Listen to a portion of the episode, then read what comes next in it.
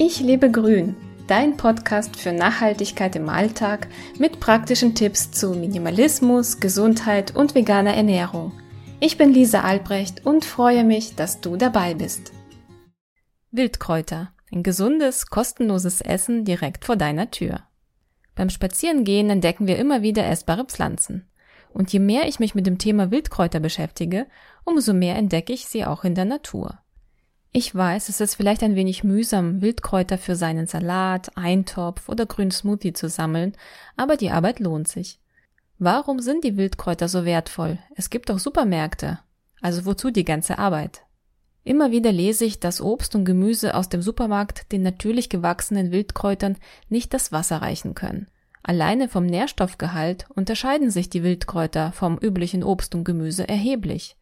Sie wurden nicht extra schnell hochgezüchtet oder auf ihr Aussehen reduziert, damit sie im Regal schön aussehen und gekauft werden. Wildkräuter wachsen wild und haben sich kaum oder gar nicht verändert. In ihnen stecken noch Pflanzenstoffe, die vielen anderen Obst- und Gemüsesorten bereits vor Jahrzehnten weggezüchtet wurden, damit der Geschmack milder und süßer wird. Wir nehmen zum Beispiel viel zu wenige Bitterstoffe zu uns. Klar, die Dosis ist hier wichtig. Wir würden automatisch etwas links liegen lassen, wenn es zu bitter schmeckt. Unser Körper schützt sich vor einer Überdosis.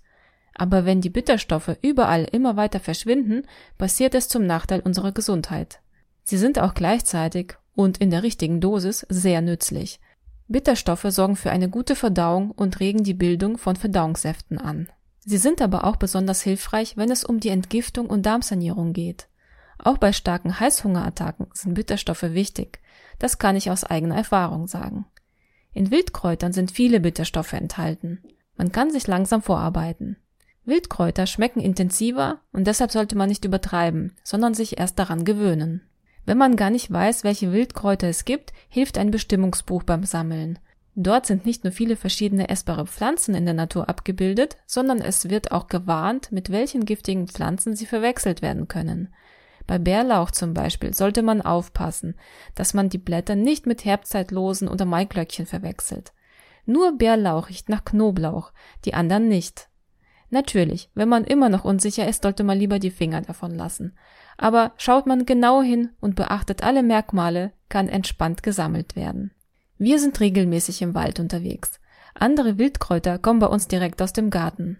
Generell sollte man darauf achten, dass die Stellen, wo man Wildkräuter sammelt, nicht neben Bahngleisen, Feldern, wo gespritzt wird und anderen schädlichen Quellen liegen. Und natürlich gilt wie immer der Grundsatz, nehme nur so viel mit, wie du verbrauchen kannst und achte auf deine Umwelt. Wildkräuter sind kostenlos, sehr nährstoffreich, gesund und voller Leben. Wenn man sie bei einem Spaziergang sammelt, tut man drei gute Dinge. Man spart Kraftstoff und Plastikverpackung ein und bewegt sich noch dabei. Im Wald profitiert man von der besonderen Luft. Ist das nicht genial? Und zu Hause angekommen kann man die Wildkräuter in einer frischen Mahlzeit verarbeiten. Alle wertvollen Links, die du brauchst, packe ich dir auch in die Show Notes. Ich wünsche dir viel Freude beim Sammeln und bis bald. Du hast Lust bekommen, dein Leben in die Hand zu nehmen? Besuche meinen Blog unter www.ichlebegrün.de.